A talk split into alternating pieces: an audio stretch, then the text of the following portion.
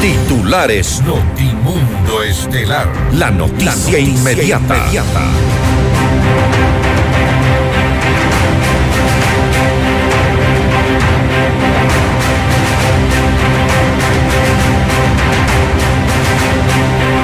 Asesinan a Javier Rosero, hermano del gerente subrogante de Flopeg. El presidente Lazo condena el crimen y solicita todo el peso de la ley. Un interno es asesinado tras violentos enfrentamientos en la cárcel de El Inca, en Quito. Las declaraciones de Germán Cáceres forman parte de un guion bien elaborado, asegura Elizabeth Otavalo, madre de María Belén Bernal. Por segunda ocasión se difirió la audiencia de unificación de penas del expresidente Jorge Glass, sentenciado por actos de corrupción. Aspirantes a la prefectura de Pichincha buscan rescatarla del botín político en que se ha convertido. Pedro Pablo Duarte, candidato a la alcaldía de Guayaquil, solicitará al gobierno la competencia para administrar las cárceles de la ciudad. La policía desarticula una banda delincuencial en Quito que se hacía pasar como parte de Los Lobos. Hay ocho detenidos. En la información internacional renuncia el ministro de Trabajo de Perú por la crisis social y política que enfrenta ese país y solicita adelanto de elecciones. Estados Unidos multa con 1.6 millones de dólares a una organización del expresidente Donald Trump por fraude fiscal y financiero. Con el auspicio de... Por un Quito digno, municipio de Quito. Vive tus sueños a otro nivel. I am Beyond the Stars. Hospital Metropolitano, tu vida es importante para mí. Programa de información apto para todo público. FM Mundo 98.1 presenta Notimundo Estelar.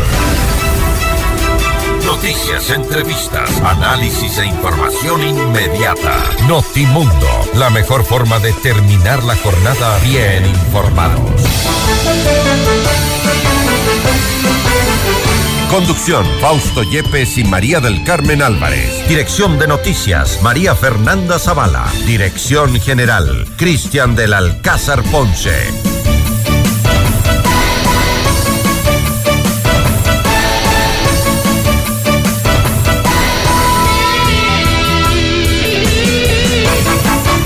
Luego de un amotinamiento en la cárcel del Inca al norte de Quito, el Servicio Nacional de Atención a Personas Privadas de la Libertad, SNAI, ha confirmado la muerte de uno de los internos. De momento, la situación parecería estar ya controlada, pero los casos de amotinamientos en las cárceles del país continúan sin control. Amigos de FM Mundo, la radio de las noticias, bienvenidos a su espacio estelar de la información. Soy Fausto Yepes y junto a María del Carmen Álvarez les contamos desde ahora lo más destacado de la información. María del Carmen, buenas tardes. Muy buenas tardes eh, Fausto y amigos. Como siempre, gracias por acompañarnos en este espacio informativo. Revisemos enseguida nuestra agenda de entrevistas de esta jornada. Conversaremos con el general Wagner Bravo, él es experto en seguridad y ex jefe de Estado Mayor del Ejército. Ah, con él hablaremos acerca eh, de los enfrentamientos violentos que se han eh, vivido en las últimas horas en la cárcel de El Inca y que dejan como resultado un preso asesinado. Tendremos también contacto con la licenciada Paola Cabezas, asambleísta por la bancada de UNES, para hablar sobre eh, la resolución para fiscalizar el proceso de censo 2022. Y con el ingeniero Miguel Robalino, experto petrolero, acerca de los problemas en el sector, cambiará el escenario este 2023. Lo vamos a revisar en esta entrevista. Para nuestra audiencia en Cuenca, recuerden que Notimundo es retransmitido por Radio Antena 190.5 FM. Y puedes ahora conectarte en FM Mundo Live a través de nuestra fanpage en Facebook, FM Mundo 98.1 Quito, Ecuador, y disfruta de las entrevistas exclusivas y nuestros noticieros completos con la más alta calidad. También suscríbete a nuestro canal de YouTube, FM Mundo 98.1, la radio de las noticias. Amigos, bienvenidos. Le mantenemos al día. Ahora, las noticias.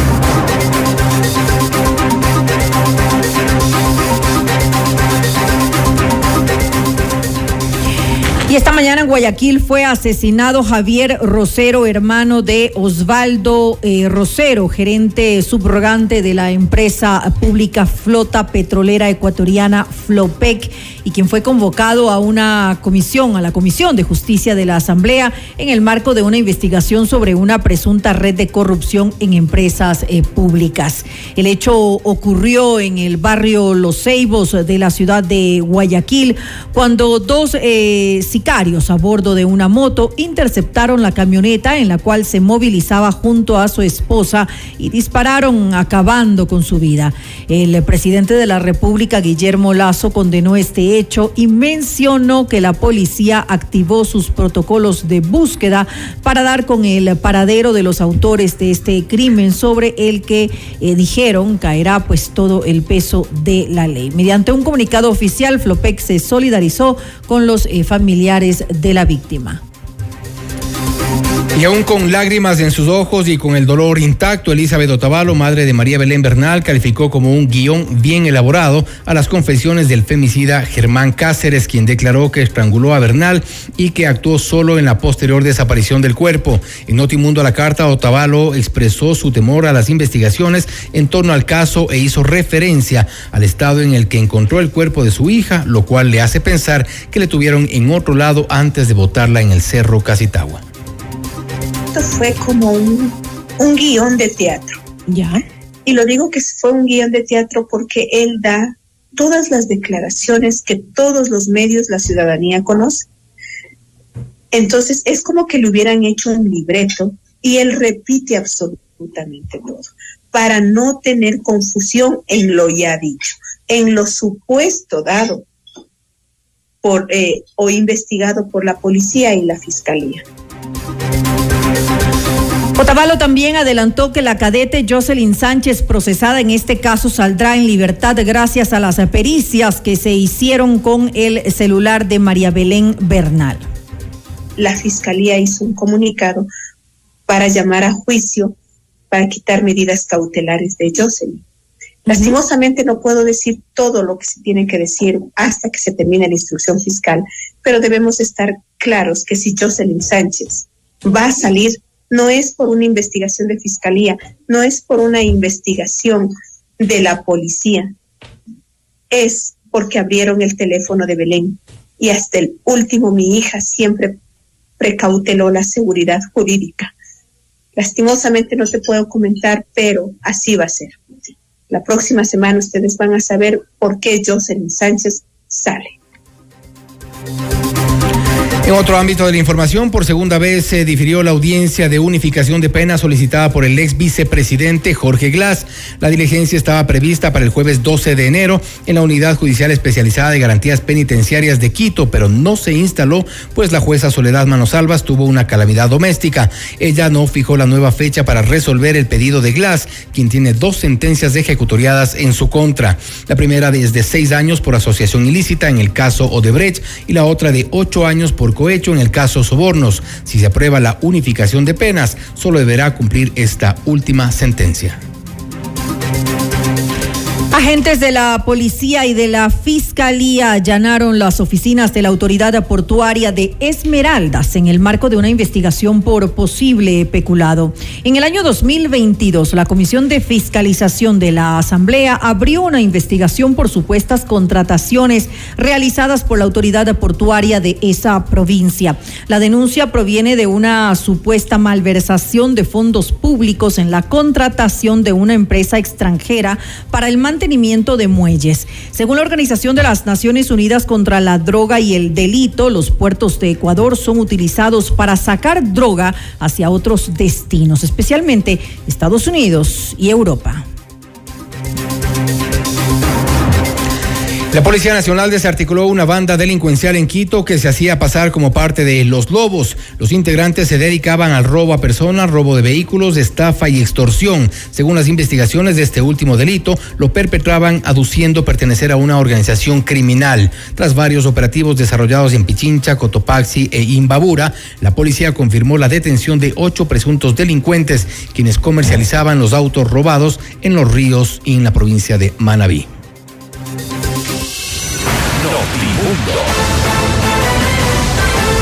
Información inmediata. La rehabilitación vial en Quito está en marcha. Las parroquias antes olvidadas hoy están siendo atendidas para tener mejor movilidad. El municipio de Quito está trabajando por un Quito digno. 100% de suites vendidas. Aprovecha e invierte en los últimos departamentos y oficinas disponibles en Ayam Beyond the Stars, Baile Park. Visítanos en la República del Salvador y Moscú y llama al 098-854-6364 o también puedes ingresar a ayambeyondthestars.com. Cinco parejas serán nuestras invitadas especiales al Sinfónico de Santiago Cruz, acompañado de la Orquesta Sinfónica Nacional de Ecuador este 9 de febrero. Inscríbete ahora en fmmundo.com y en el WhatsApp 098-999-9819 con la palabra Cruz y tus datos personales. El premio incluye cena en Pícaro Resto Grill. Sorteo miércoles 8 y jueves 9 de febrero en todos nuestros programas en vivo. Santiago Cruz Sinfónico otra promoción gigante de FM Mundo, la estación de los grandes espectáculos. Y conéctate ahora en FM Mundo Live a través de nuestra fanpage en Facebook, FM Mundo 98.1 Quito, Ecuador, y disfruta de las entrevistas exclusivas y nuestros noticieros completos con la más alta calidad. Además, suscríbete a nuestro canal de YouTube, FM Mundo 98.1, la radio de las noticias. Volvemos. Objetividad y credibilidad. Notimundo Estelar. Con María del Carmen Álvarez y Fausto Yepes. Regresa enseguida. Decisión Ecuador 2023. Con Jorge Ortiz. Este viernes a las 8 horas. Solo por FM Mundo 98.1. Inicio del espacio publicitario. 100% de suites vendidas. Aprovecha las últimas unidades e invierte en los fabulosos departamentos y oficinas disponibles en Ayan Beyond the Stars, Baile Park. No pierdas la gran oportunidad de ser parte del mejor proyecto inmobiliario de Quito, en donde disfrutarás de una vida llena de servicios y confort. Departamentos listos para entrega a mediados de 2023. Visítanos hoy en República del Salvador y Moscú. Comunícate al 098 854 6364 o ingresa en iambeyondthestars.com. Vive tus sueños a otro nivel. Carlos, en un segundo una noticia cambió por completo nuestras vidas y nos recordó lo importante que eres para nuestra familia. Y es que nada me hace más feliz que verte jugando con los nietos. Gracias a la cirugía con el robot Da Vinci del Hospital Metropolitano, Carlos seguirá disfrutando del amor de su esposa y de toda su familia. Hospital Metropolitano, tu vida es importante para mí. Conoce más de nuestros servicios llamando al 1-800-H-Metro o en nuestras redes sociales. Quito quiere un cambio seguro. El cambio seguro es vivir en un Quito donde los emprendedores sean apoyados sin trabas y sus negocios funcionen de una manera sencilla, ágil y segura. Yo sé cómo hacerlo. Pato Alarcón, alcalde. Alcaldes, CNE 2023. En vivo, lo mejor de nuestra programación desde tu teléfono móvil. Descarga nuestra increíble app FM Mundo 98.1. Fin de la publicidad. Continuamos en Notimundo Estelar. Información inmediata.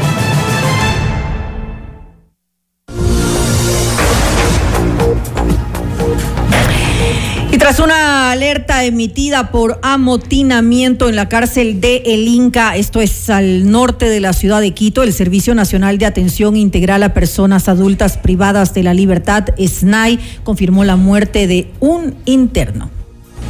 Vamos más allá de la noticia. Notimundo Estelar en FM Mundo con María del Carmen Álvarez. Saludamos a esta hora al general Wagner Bravo, él es experto en seguridad y ex jefe de Estado Mayor del Ejército. General, muy buenas noches, tardes todavía, gracias por acompañarnos. Le saluda María del Carmen Álvarez. Eh, buenas tardes, María del Carmen, y a quienes nos escuchan a través de la radio. Eh, una tarde fría. Así es. No solamente por el clima, sino también hasta por las noticias. Totalmente, y hablando de, de, esas noticias frías, eh, comencemos analizando lo que ha ocurrido pues a, horas de la mañana en la ciudad de Guayaquil, que ya eh, general es, es cuento de todos los días, es vivimos este tipo de noticias, como usted lo dice, a diario, esta violencia que no nos da ningún eh, respiro, que está contaminando nuestra sociedad.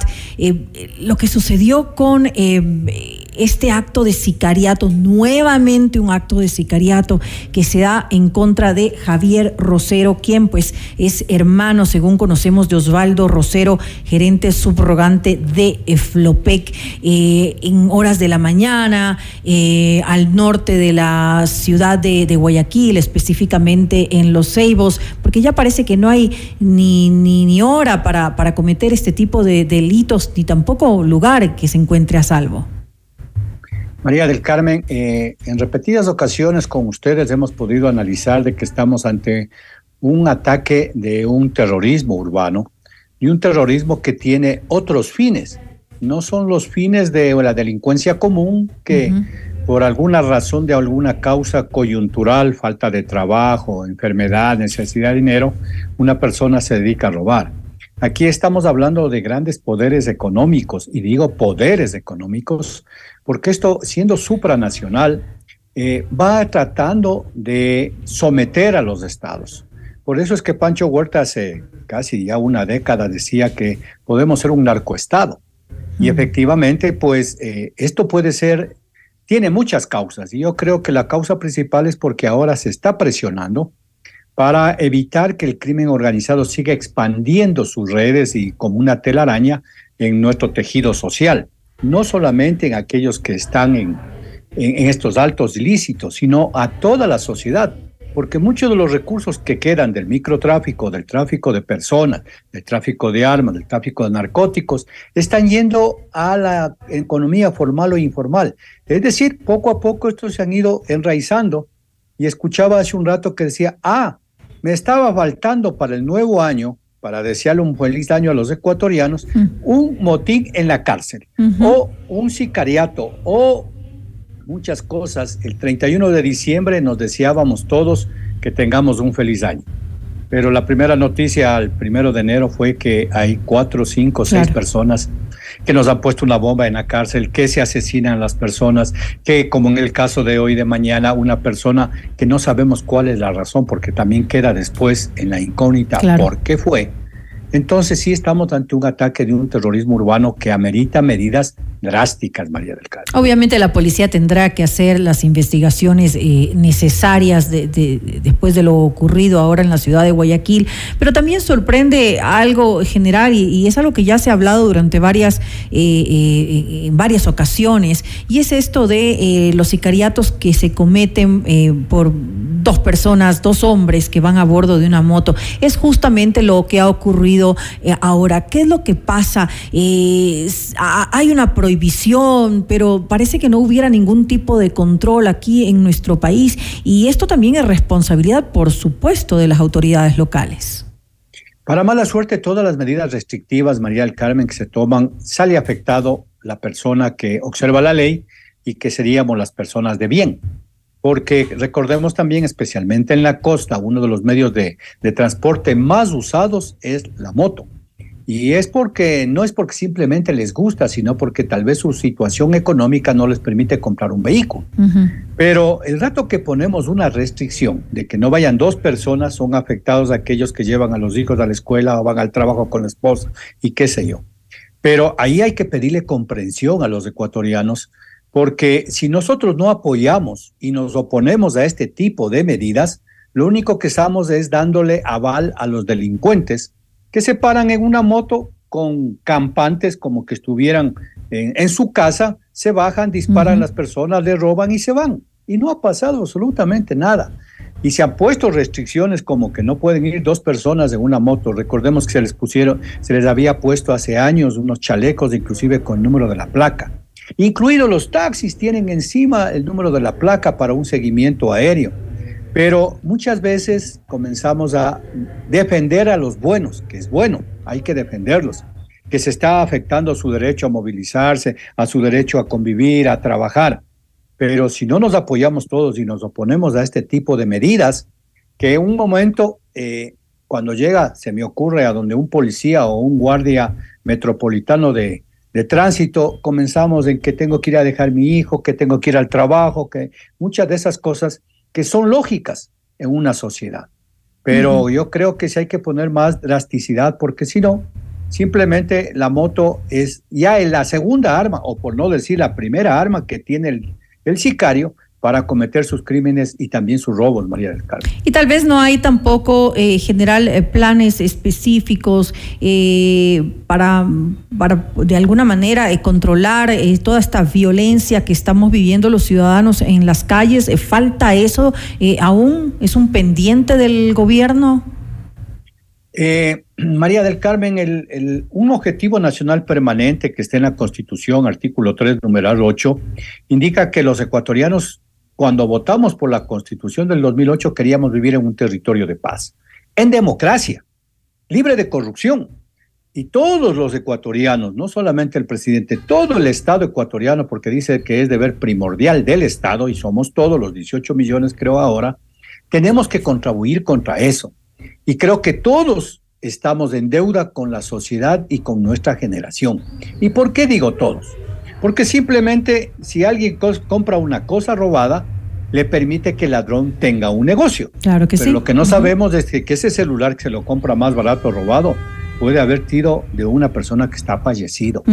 Entonces, tenemos que, como Estado, a la cabeza del presidente, poner una política criminal, que no es la idea de manejar las cárceles, no es la idea de cómo le pongo más años de cárcel a una, una persona que ha cometido un acto delictivo sino cómo hacemos toda una cultura de seguridad para ir previniendo que esto no suceda. Y que tiene que haber eh, un nivel de educación en principios y valores. Tenemos que volver a la ética, tenemos que volver a la psicología, tenemos que volver a los valores cívicos para que podamos convivir en una sociedad.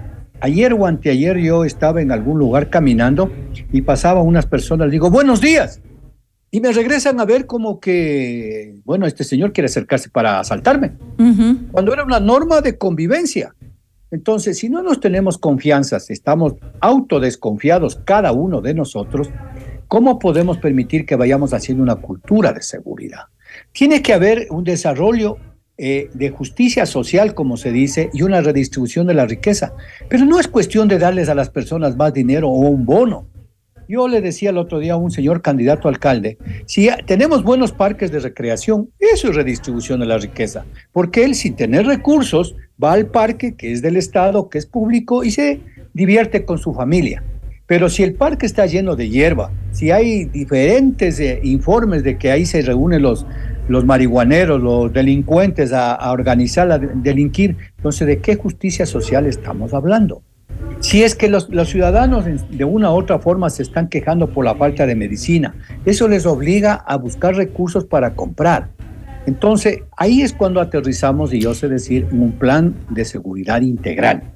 Sí, por supuesto, por supuesto, pero usted también lo decía eh, al inicio de nuestra entrevista que estamos ante otro tipo también de delitos, en que no solamente es eh, quien eh, roba porque lo necesita, sino porque estamos ya en, ante el crimen organizado que obviamente tiene otros fines, como, como usted mismo lo estaba recalcando inicialmente.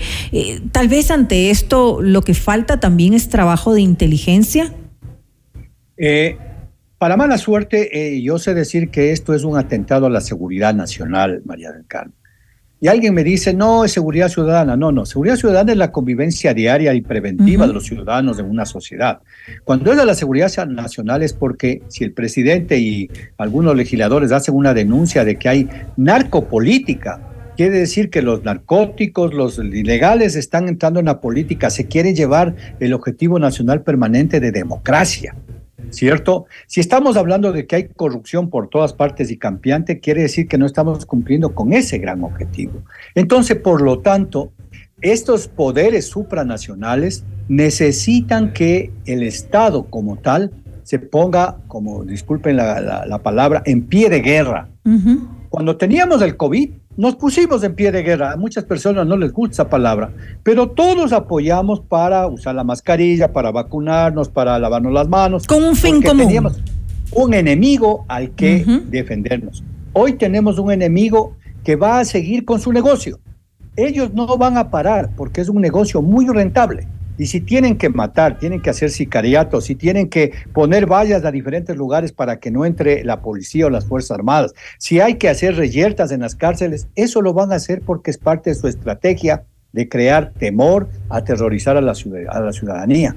Entonces necesitamos un plan de seguridad integral, que no solamente sea el poner más policías y más Fuerzas Armadas, sino que veamos, como lo ha hecho la Asamblea en la última ley que aprobaron, se endurecen las penas Sí, se endurecen las penas, pero hoy tenemos un motín en la cárcel de, de Lincoln, Quito, que supuestamente es una cárcel no de alta seguridad.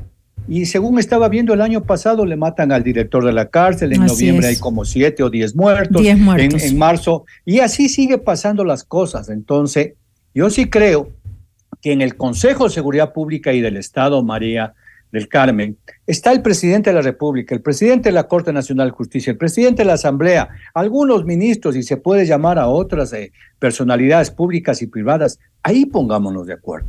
Con la política criminal es decir, a ver, vamos a enfocarnos en el corto, en el mediano y en el largo plazo a volverle a la ciudadanía ecuatoriana que extraiga de su vivir diario el nivel de violencia en el que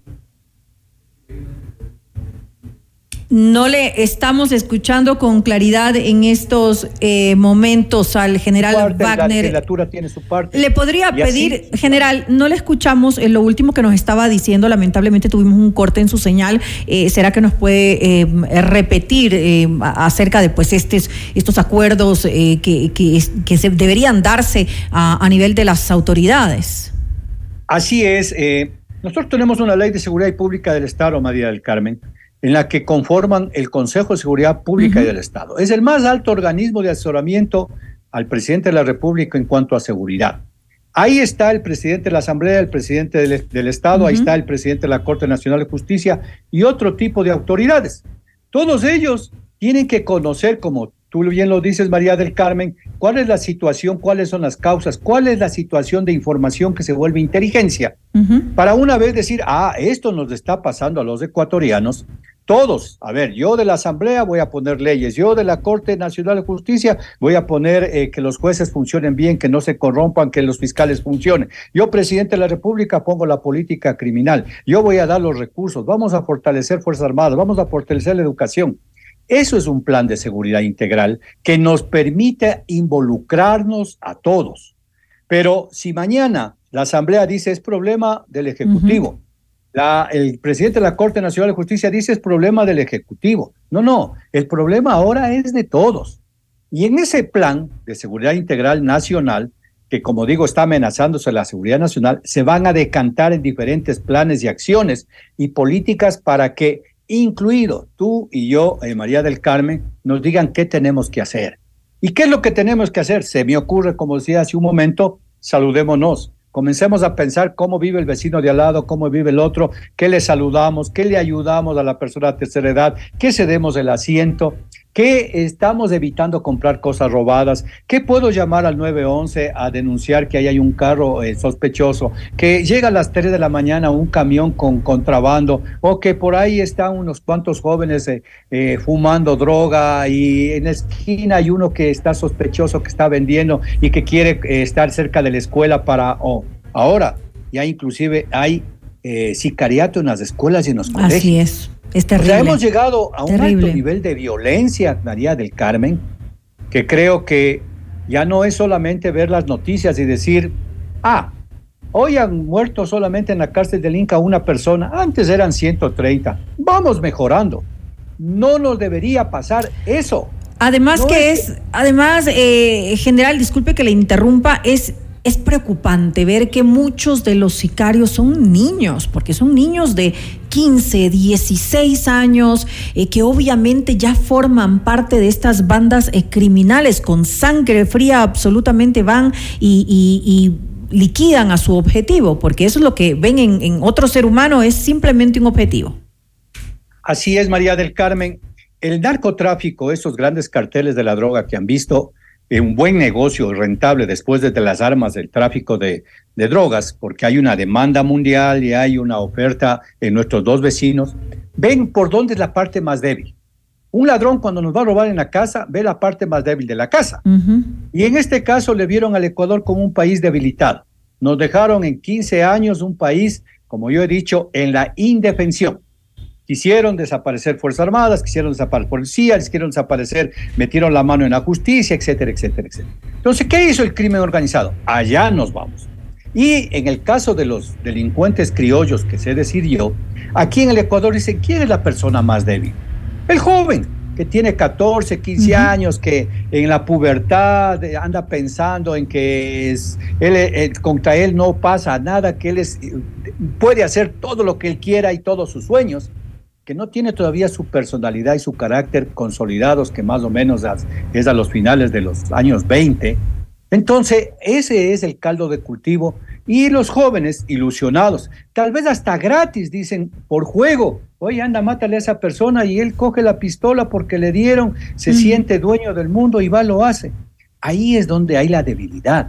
Por eso vuelvo a repetir, María del Carmen, ¿dónde está el control de papá y mamá?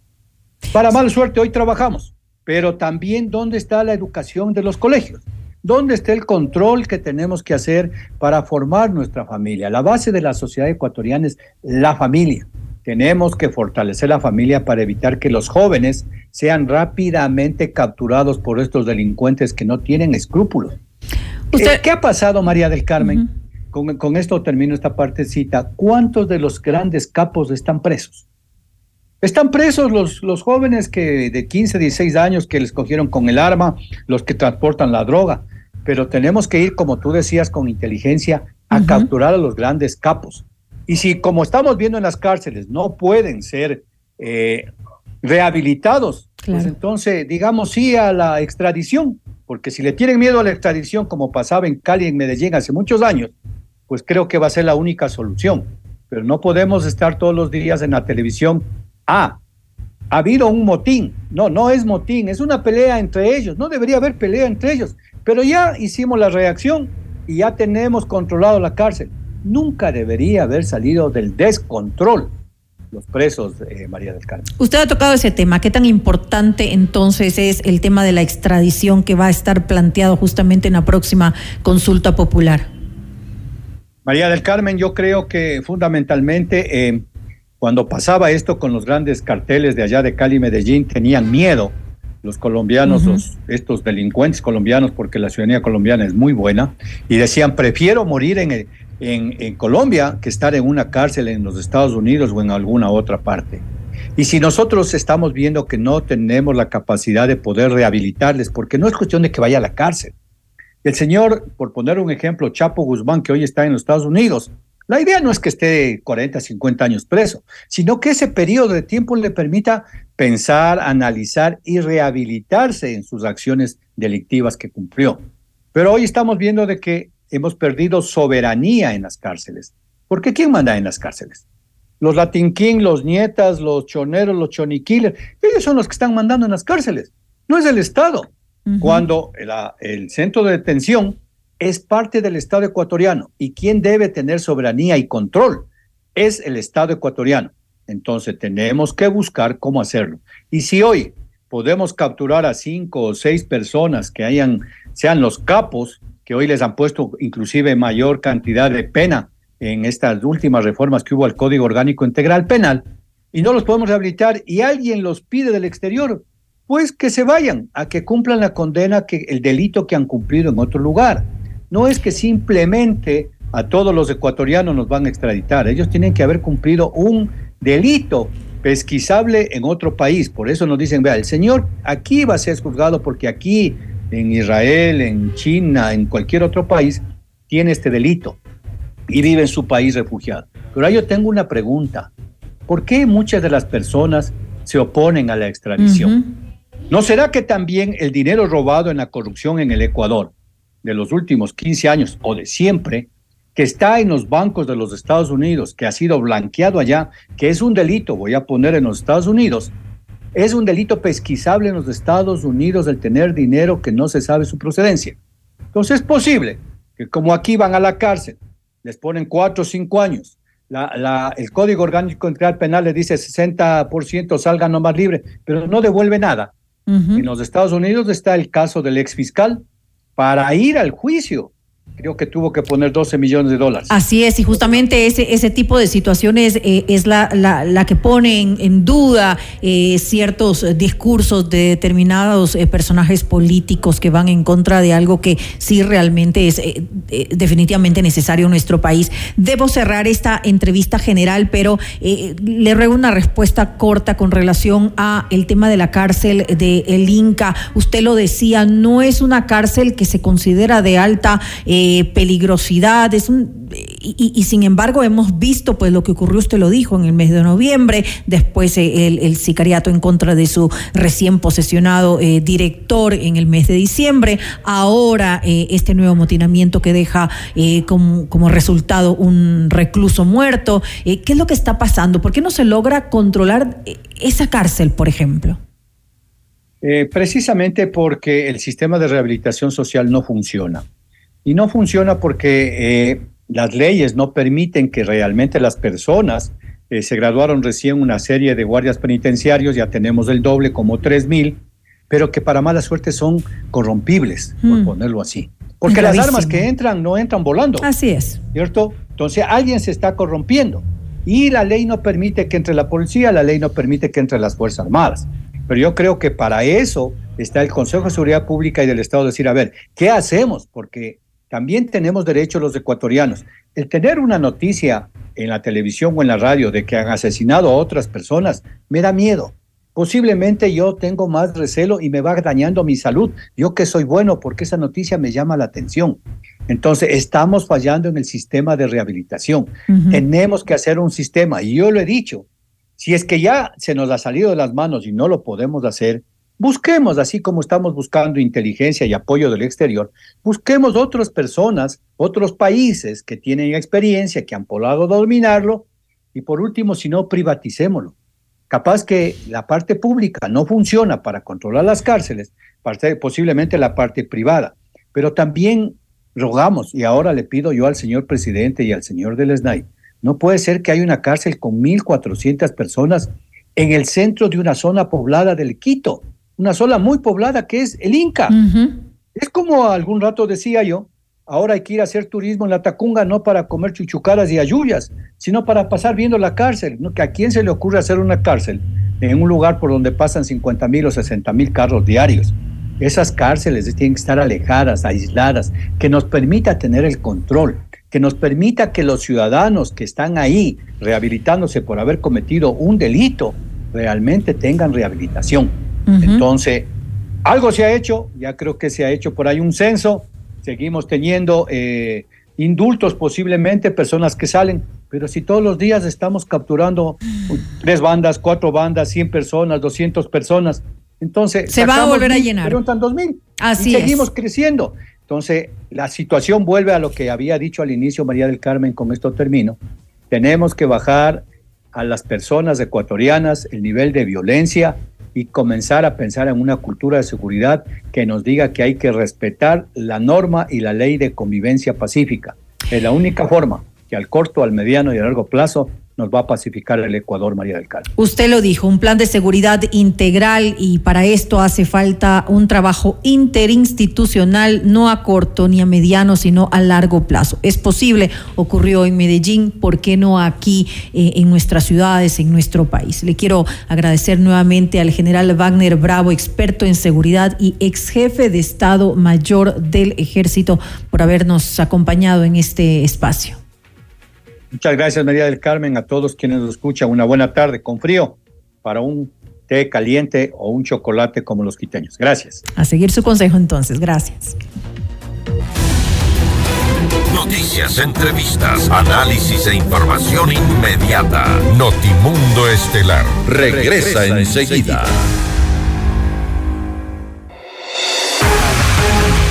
Decisión Ecuador 2023.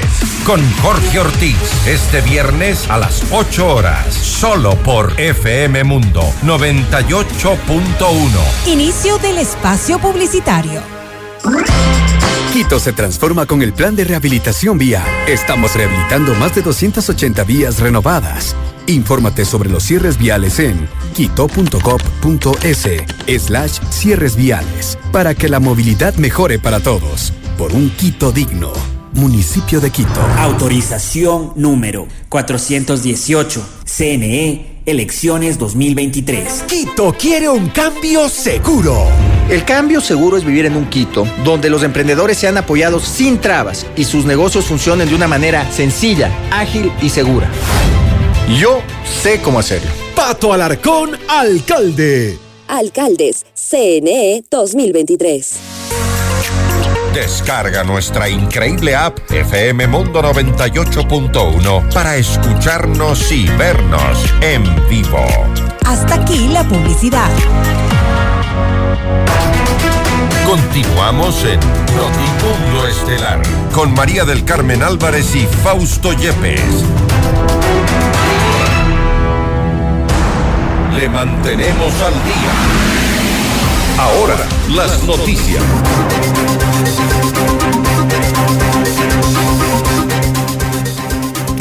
En decisión Ecuador 2023 con Jorge Ortiz, el candidato por la alianza Va por ti, Eduardo del Pozo, criticó que durante la gestión de la prefecta Paola Pavón se benefició de distintas formas a su círculo de amigos anunció que eliminará el impuesto vehicular establecido por la actual eh, prefecta y que invertirá dos millones de dólares anuales para seguridad pido ante un notario público para ir mucho más allá de las propuestas y sentar en firme algo que es una exigencia ciudadana.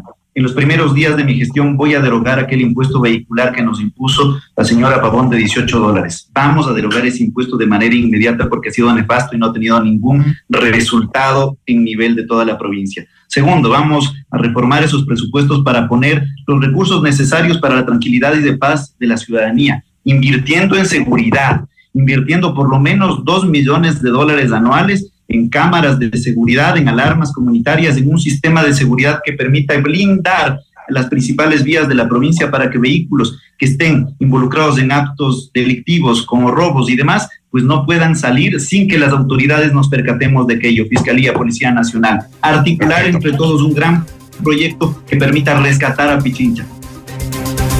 Andrea Hidalgo, candidata por Centro Democrático, compartió el criterio de que la prefectura que se ha manejado con cálculos de quienes buscan capitalizar el poder en el gobierno provincial. Señaló que sus propuestas se enfocarán principalmente en el desarrollo de las zonas rurales.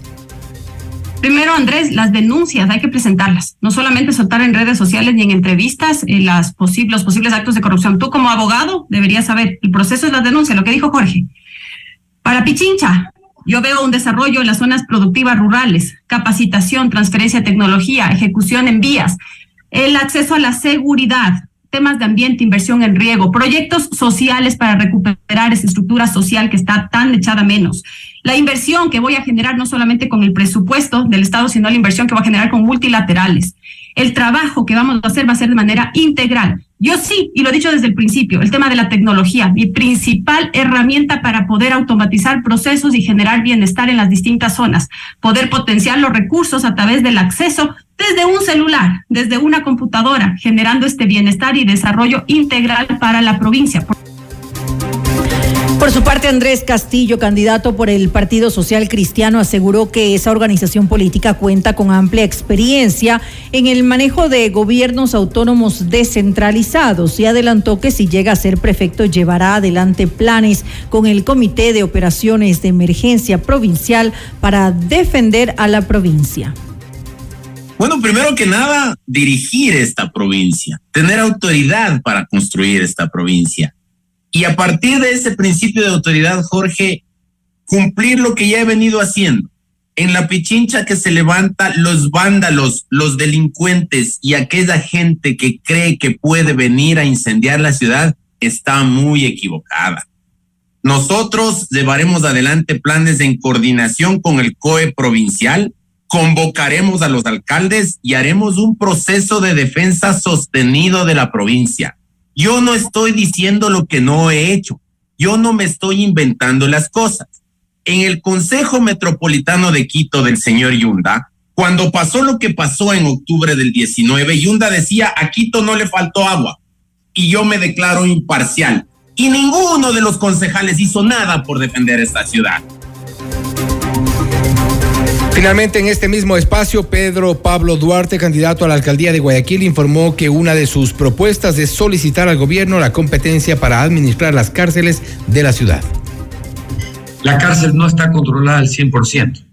La cárcel la controlan los PPLs. Desde ahí tienen internet, desde ahí manejan y controlan la ciudad. Todo lo que pasa en la calle es ordenado y dispuesto desde la cárcel. ¿No es cierto?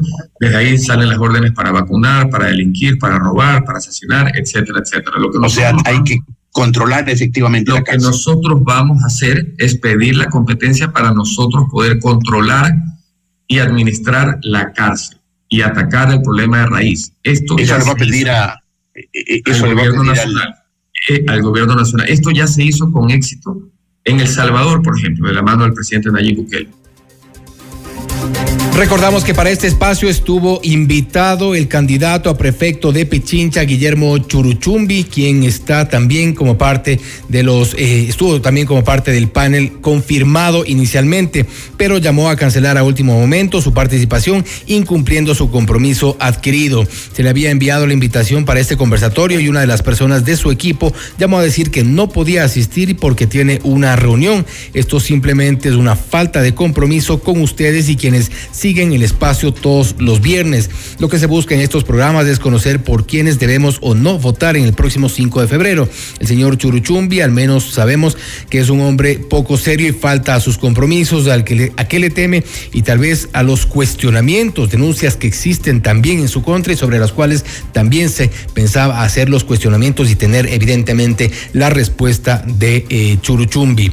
En fin, debemos todos ver, conocer y saber por qué y quiénes debemos votar. No nos dejemos nuevamente engañar con promesas y promesas de campaña.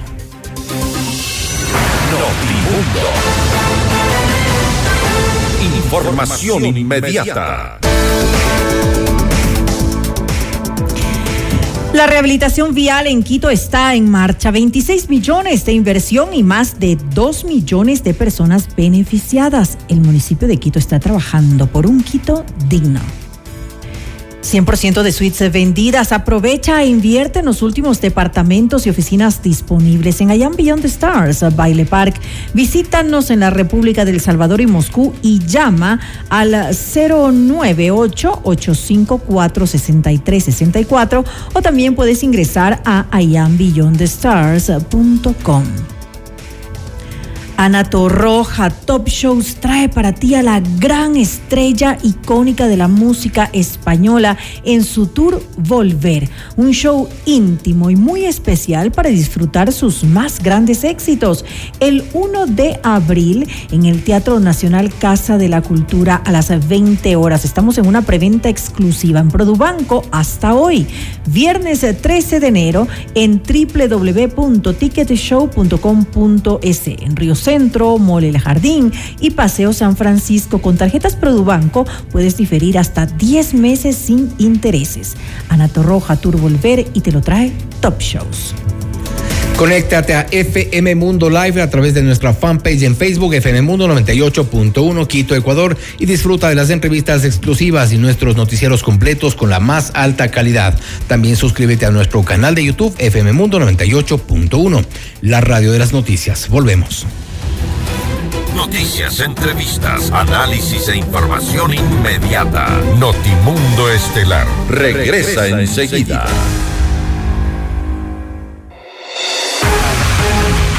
Decisión Ecuador 2023.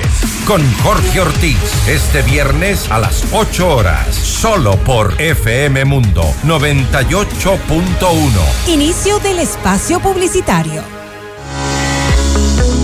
100% de suites vendidas. Aprovecha las últimas unidades e invierte en los fabulosos departamentos y oficinas disponibles en Ayan Beyond the Stars, Baile Park. No pierdas la gran oportunidad de ser parte del mejor proyecto inmobiliario de Quito, en donde disfrutarás de una vida llena de servicios y confort. Departamentos listos para entrega mediados de 2023. Visítanos hoy en República del Salvador y Moscú. Comunícate al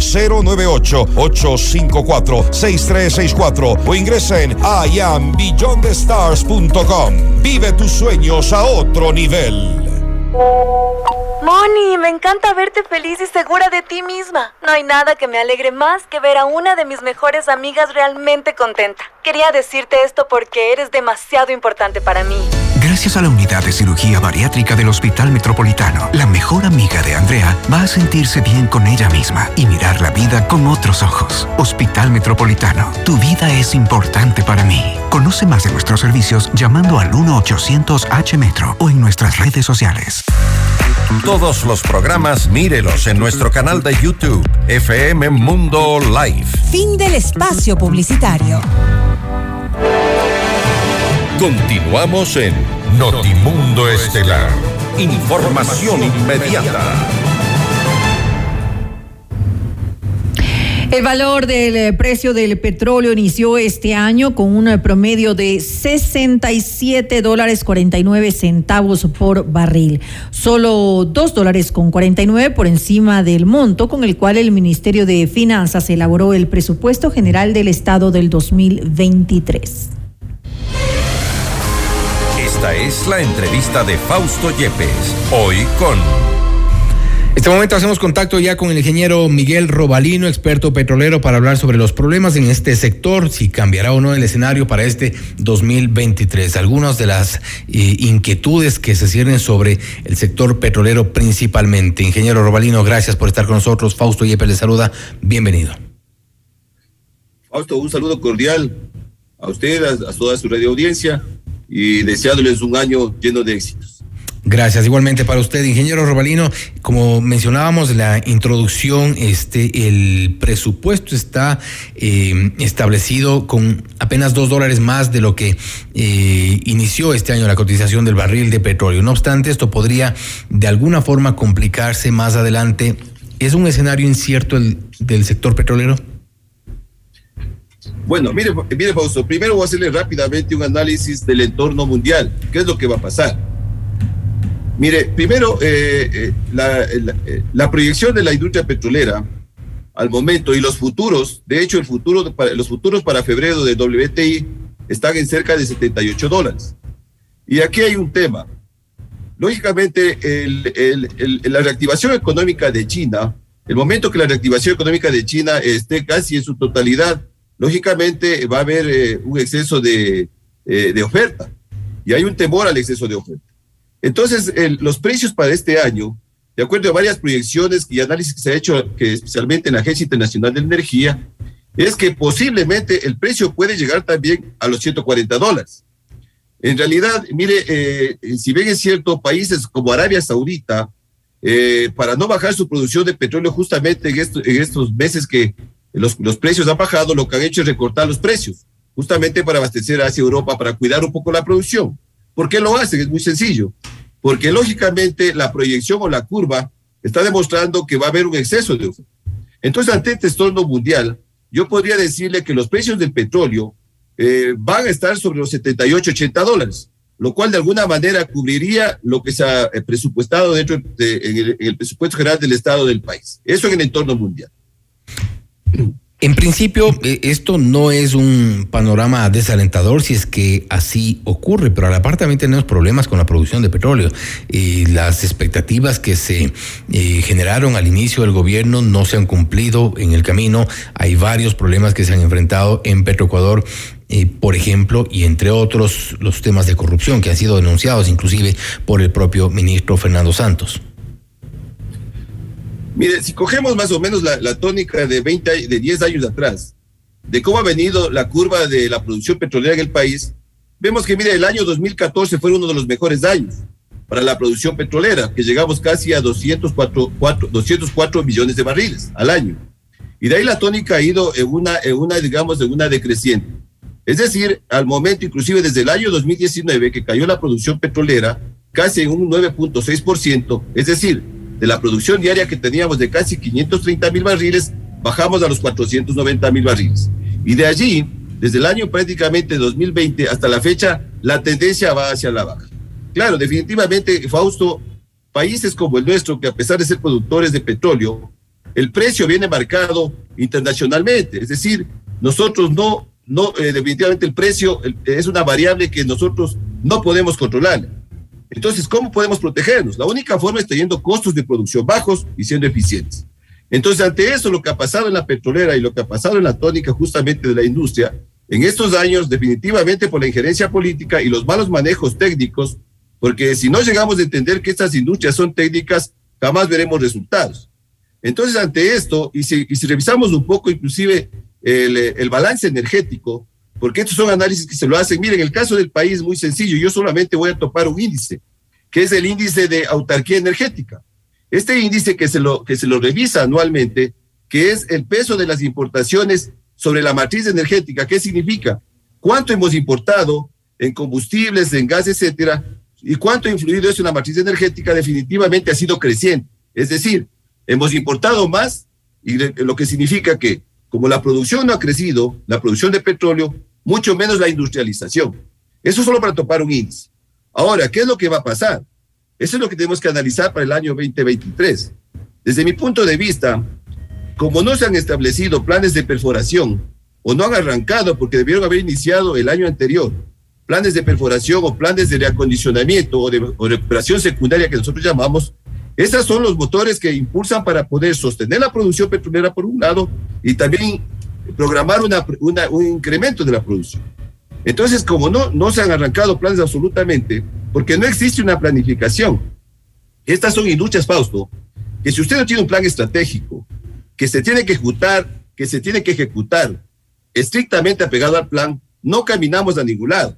Y nosotros estamos viendo que lamentablemente todo lo que estamos viendo al momento de la industria petrolera o Petroecuador, lo que está pasando y lo que se va a ver al no existir un plan estratégico, lógicamente yo no veo que los resultados sean tan favorables para este año 2023. ¿Qué, debería, ¿Qué debería, ingeniero, eh, incluir este plan estratégico? ¿Cómo podrían cambiarse eh, de alguna forma esta, esta eh, expectativa que, que, no es muy alentadora para este 2023 y tal como usted lo ha señalado, malos manejos, también los costos de, de producción, y a eso sumamos algunos de los problemas, pero en cuanto a la parte técnica, ¿cómo se debería hacer una planificación estratégica correcta o al menos que pueda eh, levantar un poco las expectativas? Primero hay que diseñar o trabajar en el diseño de una empresa que se haga totalmente eficiente. Si no, si no partimos de ahí, Fausto, definitivamente las cosas no van a funcionar y se está demostrando. Cuando se fusionó, se realizó la fusión entre Petro Ecuador y Petro, y Petro Amazonas, eh, definitivamente yo siempre planteé que era el momento oportuno para que se diseñe una nueva empresa. Y mire que aquí hay, aquí hay cosas interesantes. Las autoridades que al momento están son autoridades que estuvieron en el momento de la fusión de Petroecuador, en el ministerio.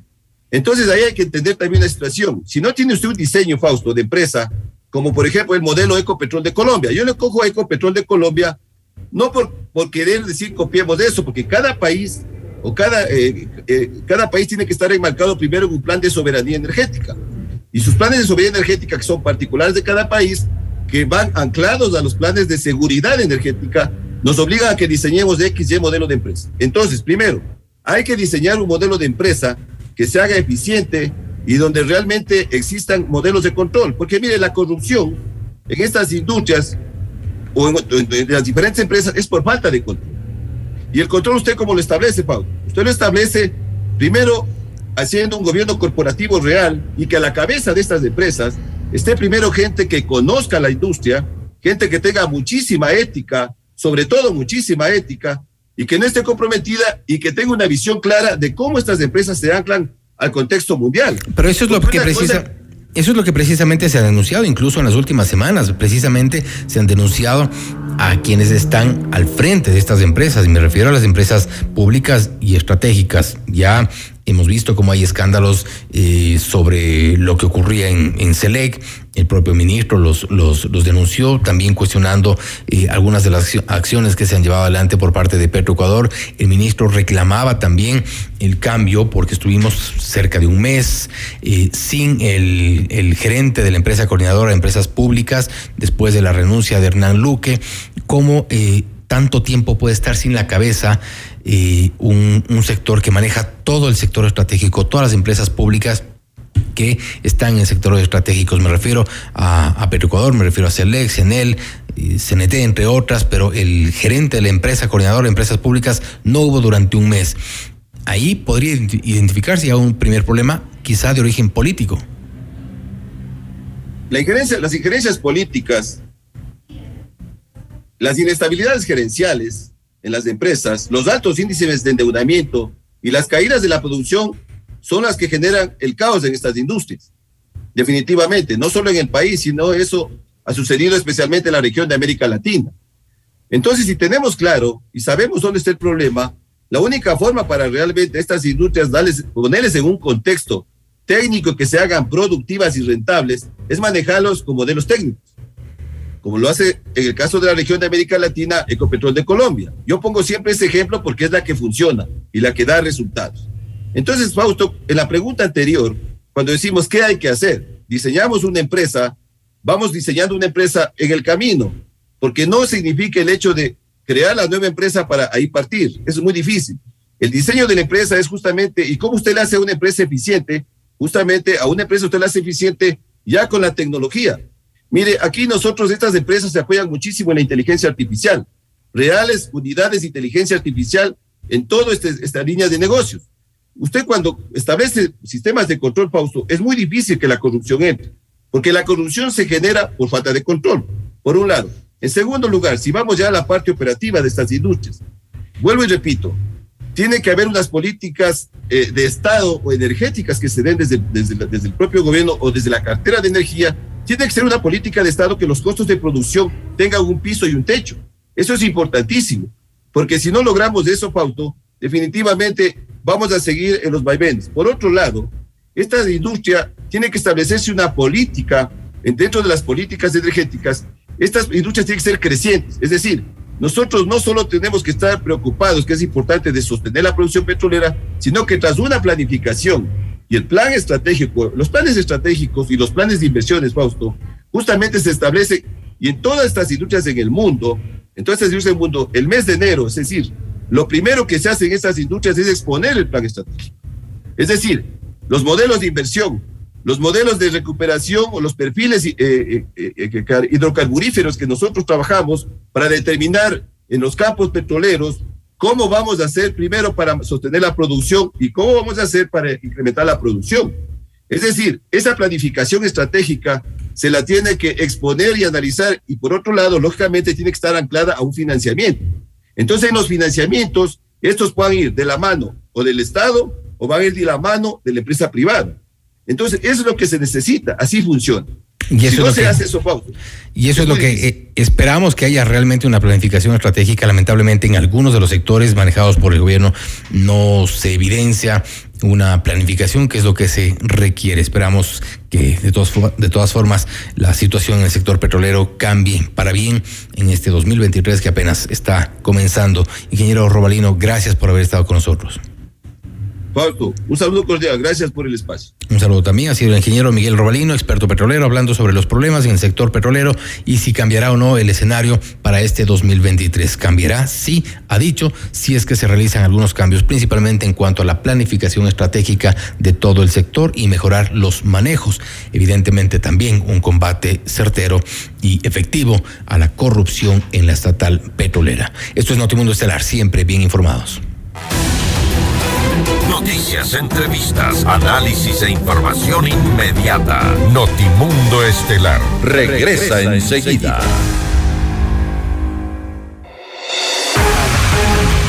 Decisión Ecuador 2023. Con Jorge Ortiz. Este viernes a las 8 horas. Solo por FM Mundo 98.1. Inicio del espacio publicitario. Quito se transforma con el plan de rehabilitación vial. Estamos rehabilitando más de 280 vías renovadas. Infórmate sobre los cierres viales en quito.gov.es slash cierres viales para que la movilidad mejore para todos. Por un Quito digno. Municipio de Quito. Autorización número 418. CNE, elecciones 2023. Quito quiere un cambio seguro.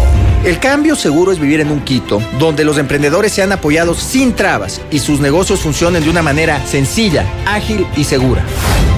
Yo sé cómo hacerlo. Pato Alarcón, alcalde. Alcaldes, CNE 2023.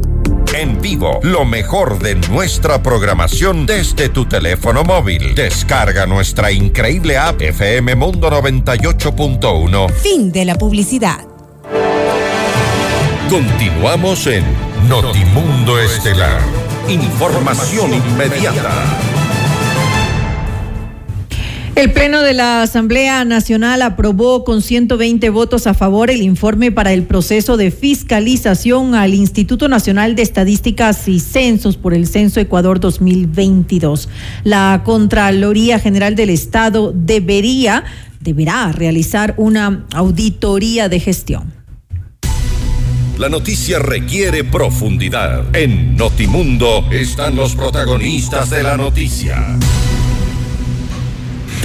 Estamos ya en contacto en este momento con la licenciada Paola Cabezas, asambleísta por la bancada de UNES, para hablar sobre esta resolución para fiscalizar el proceso del censo 2022. Un proceso que ha sido seriamente cuestionado y según lo que se ha resuelto, se ha pedido la evaluación a fallas administrativas graves en las áreas de reclutamiento, actualización cartográfica, capacitación, empadronamiento, comunicación, seguridad. Bueno, básicamente una, eh, una resolución para eh, pedir eh, la fiscalización integral de este proceso. Asambleísta Cabezas, gracias por estar con nosotros. Fausto Yepes le saluda, bienvenida.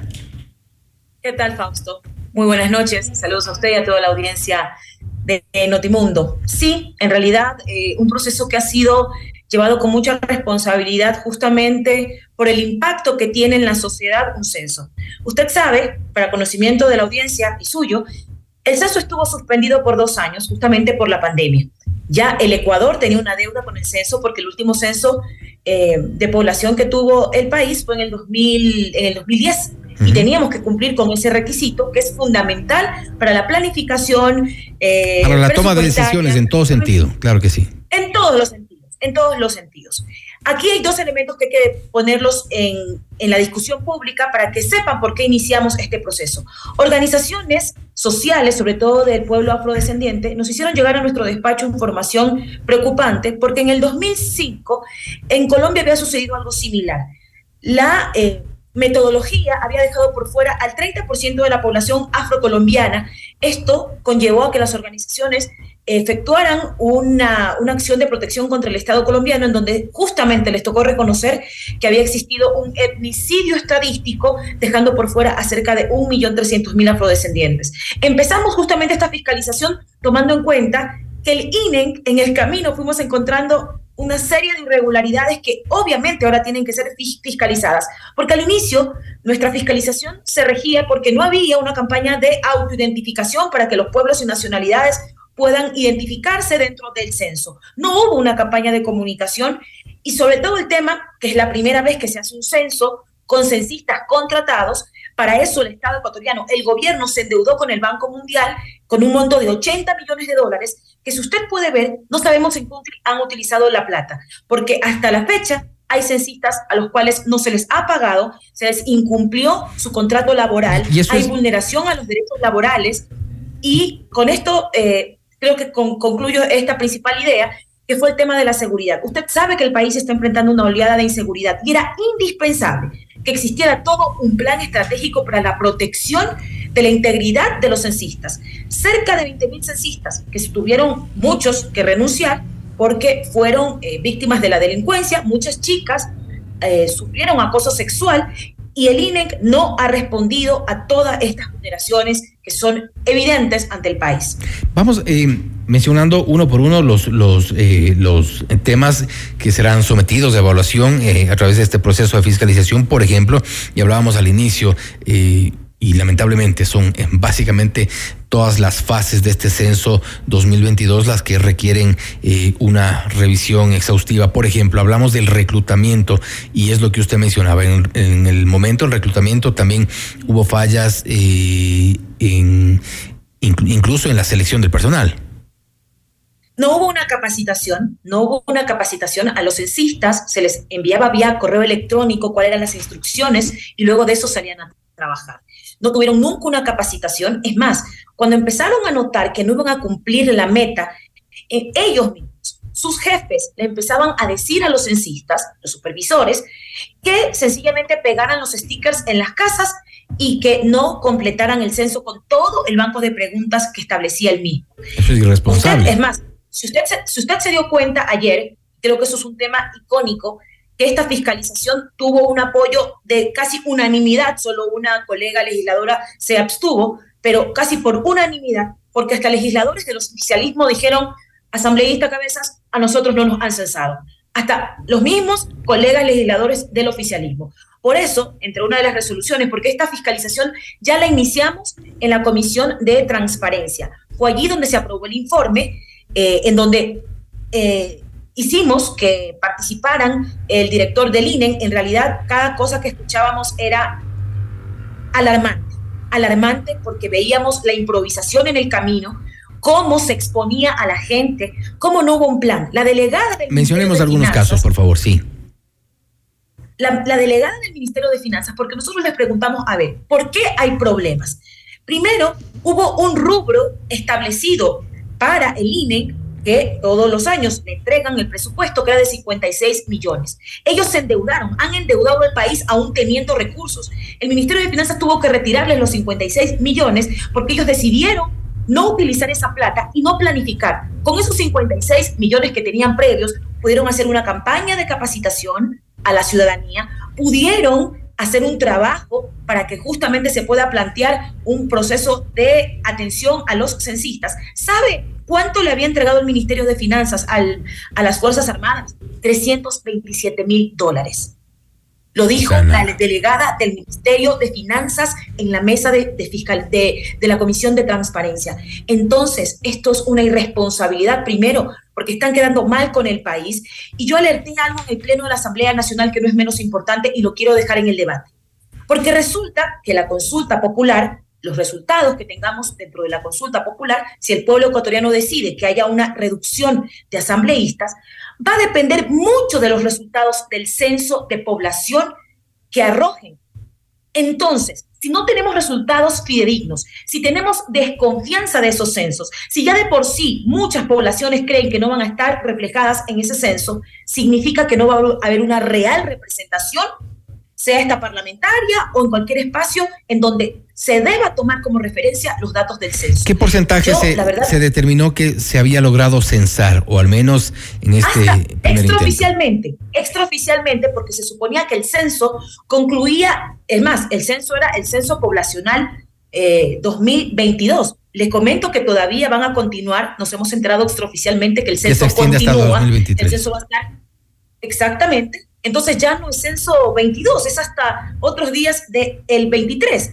Y lo que nos hemos enterado es que no han llegado al 100%, que han llegado a una capacidad de, de, 10 millones de ecuatorianos y de eso todavía existen eh, todavía algunas inconformidades porque no son datos fidedignos. ¿Qué es lo que pedimos nosotros en la fiscalización? Primero, luego que termine una auditoría externa donde no tenga el INE nada que ver. Necesitamos el Ecuador tenga cifras claras, una auditoría con expertos para que puedan auditar el censo. Hemos pedido a la Contraloría General del Estado que empiece una, un proceso ya, de inmediato, un proceso para que sepamos qué han pasado con los recursos, con el crédito de 80 millones que hicieron, qué ha pasado, hacer obviamente una auditoría de gestión y también administrativa, porque el censo le ha dejado muchas inconformidades. Le contaba que esto empezó por una quizás alerta de los pueblos y nacionalidades, pero ha terminado siendo una afectación a toda la población y me alegro mucho que ustedes hayan tomado interés por este tema, porque hay que seguir haciendo seguimiento, porque esto podría perjudicar a futuro la distribución de recursos para las alcaldías, prefecturas. Usted sabe que muchas de las cosas que se planifican en los territorios o el mismo gobierno nacional pasa por los datos que te arroja el censo. Si este censo está tan mal hecho, manipulado, donde no ha habido una rigurosidad técnica, en realidad esto terminaría siendo una pérdida para los el Estado ecuatoriano y para todos quienes habitamos en el país. Y para todos quienes tomen decisiones en función de las cifras que se supone deberían ser eh, fidedignas, confiables, eh, que eh, emite en este caso el Instituto de Estadística y Censos. Veíamos también, por ejemplo, quejas de algunos de los censistas contratados, dicen que les obligaron a sacar un RUC y para su trabajo en diciembre. No obstante, están en el problema de no poder cerrar el RUC, tienen que seguir declarando ya en este enero del 2023, no les dan una solución también hay eh, preocupación respecto, en algunos casos también del pago. ¿qué, ¿Qué tipo de casos serán sometidos a esta parte de la evaluación, tomando en cuenta principalmente las quejas de quienes estuvieron activamente participando en el censo y que seguramente muchos no querrán ni siquiera volver si es que tienen que completar algo el 2023? Sí, tuvimos eh, la participación en el Pleno de la Asamblea Nacional, justamente varios representantes de los censistas que pudieron expresar toda la vulneración. ¿Sabe lo que es lo más sorprendente? Que una institución del Estado vulnere derechos laborales de los ecuatorianos. Y el Ministerio de Trabajo, que juega un rol importante aquí porque los contratos de trabajo que hicieron, como no er, eran, digamos, trabajos temporales, les pagaban mediante facturas. ¿Y sabe lo que logramos detener? Porque la intención de ellos era que también los mismos censistas pagaran su seguro médico que sean ellos los que paguen su seguro. Cuando nos enteramos de eso, que nosotros venimos fiscalizando eso desde hace varios meses, justamente cuando empezó el censo, logramos parar. Pero aún así, como usted lo ha podido explicar, no se le ha cancelado los recursos a muchos de los censistas. Algunos por eh, encontrarse en vulnerabilidad de su vida, decidieron dejarlo, pero esto no significa que el, que el INE no tenga que cumplir con eh, la responsabilidad económica que tiene con muchos de los censistas. Creo que es importante que la opinión pública, y bien que ustedes traigan a colación este tema, que llamen al señor Castillo, Roberto Castillo, que es el que está a cargo, el director del INE, que ha sido un, un técnico eminentemente irresponsable, un mal funcionario, que si estos resultados terminan siendo no no benefician al país. Esto va a terminar siendo en realidad, y es más, las organizaciones sociales están preparando acciones de eh, protección, van a empezar a buscar apoyo internacional porque este censo puede ser muy perjudicial para el país y sobre todo, lo que nos preocupa que el censo no llegó porque era el primer censo de comunidades y sabe que el primer censo de comunidades nunca inició porque acuérdense que estamos hablando del octavo censo de población, séptimo de vivienda y primero de comunidades. El primer censo de comunidades nunca inició. Por eso consideramos que este censo es un fracaso y lo tiene que asumir el gobierno. Tienen que tomar el control el presidente de la República porque el INEN es una secretaría adscrita a la presidencia de la República. Y el presidente Guillermo Lazo tiene que tomar mucha atención sobre este tema poner en línea a este funcionario porque va a terminar perjudicando no solamente a su gobierno, sino a todos los ecuatorianos. Y con esto eh, cierro, asambleísta Cabezas, eh, sí es preocupante el hecho de que eh, también hemos escuchado que la, el censo faltaría al menos el 30%. Esto no es oficial, pero eh, creo que tenemos eh, varias fuentes que nos han confirmado que el censo no se habría llegado eh, más allá del 70%, lo cual es preocupante, es grave, tomando en cuenta también el otro tema que usted mencionaba, que esto tendría que extenderse eventualmente hasta este 2023. El censo en línea, usted recuerde que está, publicitaron el censo en línea como toda una, con bombos y platillos, terminó también siendo primero una, un fracaso, porque primero empezaron a exigirle a los funcionarios públicos que se censaran mediante este mecanismo, pero era imposible que en comunidades en donde justamente viven sectores rurales, en donde justamente ahora, donde el servicio de conectividad es tan deficiente, es imposible que hubieran podido lograr el objetivo a través de este censo en línea, que también ha sido otro gran fracaso. Por eso pedimos a la Contraloría General del Estado públicamente ya lo hicimos ayer en el Pleno de la Asamblea Nacional con una resolución por unanimidad y ahora pedimos a la Contraloría General del Estado que en, de inmediato inicie un proceso para revisar lo que ha pasado administrativamente, pero también eh, lo que ha pasado en la parte técnica del censo, porque le tenemos que dar respuestas al país y a los ecuatorianos.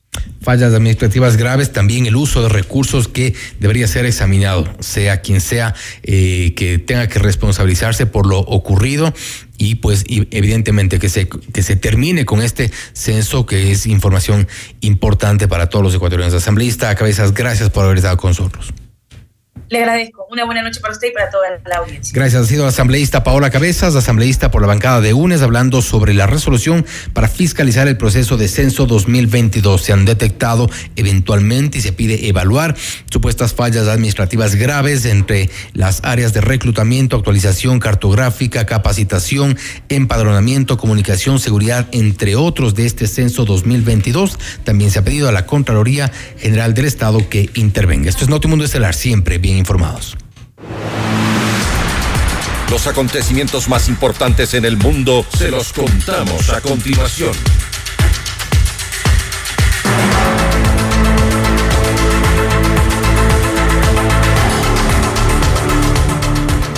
Eduardo García renunció al cargo de ministro de Trabajo y Promoción del Empleo de Perú en medio de una ola de manifestaciones que ya deja más de 40 personas fallecidas en ese país. Mediante una carta publicada en su cuenta de Twitter, García explicó que la situación eh, social y política que vive Perú ya no le permite mantenerse en su puesto. Todos los anhelos que pueda haber tenido para contribuir un poco con mi país ya no justifican mi permanencia en el gobierno, señaló, a la vez que exigió el adelanto de elecciones antes de abril del 2024.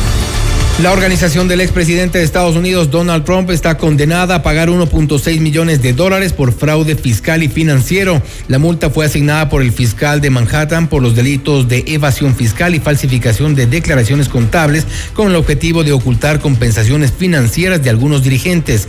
Hoy las empresas del expresidente Trump fueron multadas con las penas máximas permitidas por la ley después de condenas históricas por un total de 17 delitos graves, dijo el fiscal Alvin Bragg mediante un comunicado.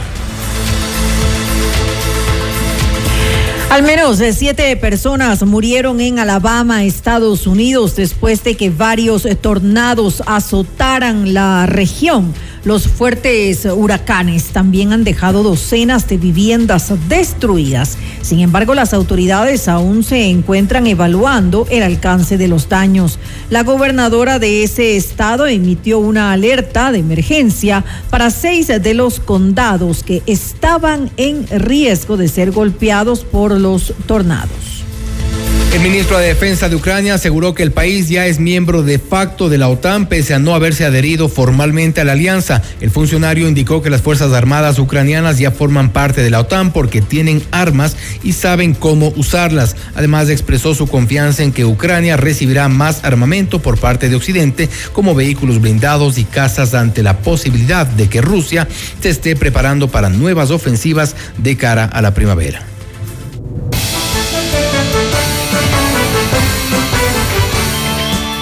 Y antes de finalizar, el presidente Guillermo Lazo viajó esta tarde a Europa para cumplir agenda en España, Suiza y Roma. El principal objetivo es buscar la inversión internacional en los diversos sectores del país.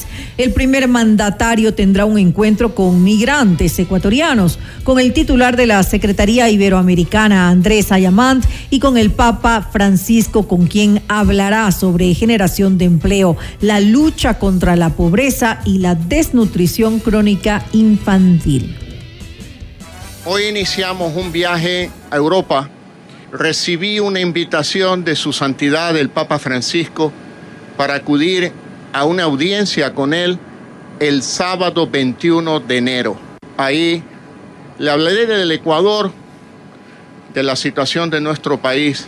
Iremos a Suiza para asistir al World Economic Forum para tomar contacto con la comunidad de inversionistas globales con el propósito de promover, incentivar la inversión internacional en el Ecuador. Estaré en Madrid tomando contacto con comunidades de ecuatorianos que viven en España y también con personalidades como el secretario de la CIGIP de la Secretaría Iberoamericana, dado que en el año 2024 24 preveemos que el Ecuador sea sede de la Cumbre Iberoamericana de Naciones. Y ahora, en Notimundo, nos enlazamos con CNN en Español Radio. Las, noticias, más importantes de lo que sucede en el mundo. Y cerramos esta entrega informativa con una actualización a nivel internacional de las noticias con nuestra cadena aliada CNN en español. Hola, soy Marisabel Houston desde Atlanta y estas son las cinco cosas que debes saber a esta hora.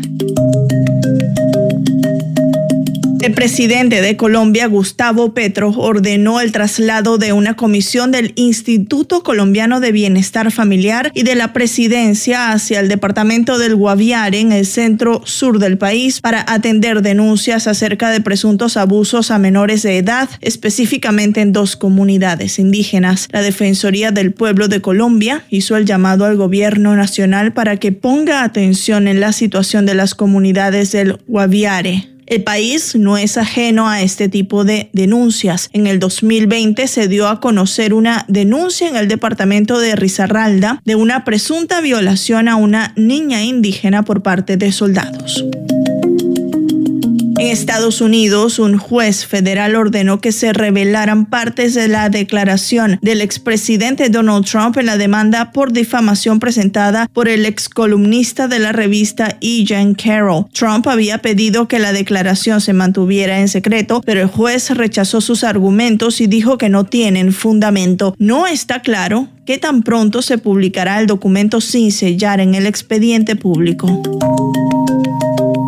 El Departamento del Tesoro dijo este viernes que Estados Unidos alcanzará el límite de la deuda el 19 de enero y que será necesario tomar medidas extraordinarias, lo que generará una de las primeras batallas importantes en el Capitolio después de que los republicanos tomaran el control de la Cámara. El límite de deuda es el máximo que el gobierno federal puede pedir prestado después de que el Congreso estableciera un nivel hace más de un siglo para reducir el endeudamiento del gobierno. En el pasado, el Congreso elevó el límite de la deuda para evitar un incumplimiento de pago de la deuda estadounidense, que según advirtieron los economistas, sería un armagedón financiero.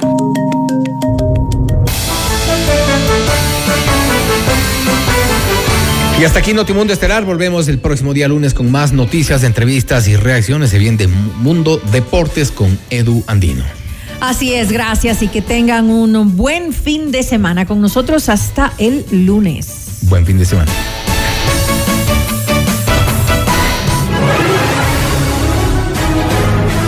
FM Mundo 98.1 presentó Notimundo Estelar. Noticias, entrevistas, análisis e información inmediata. Notimundo, la mejor forma de terminar la jornada bien informados. Conducción, Fausto Yepes y María del Carmen Álvarez. Ingeniería de sonido, Mauro Olivo. Producción FM Mundo Live. Javier Merino. Coordinación y redacción, Fernanda Utreras. Dirección de noticias, María Fernanda Zavala. Dirección general, Cristian del Alcázar Ponce. Se prohíbe la reproducción total o parcial de este programa sin previa autorización de FM Mundo. Notimundo Estelar. Con el auspicio de... Por un Quito digno, municipio de Quito. Vive tus sueños a otro nivel. I am Beyond the Stars. Hospital Metropolitano, tu vida es importante para mí.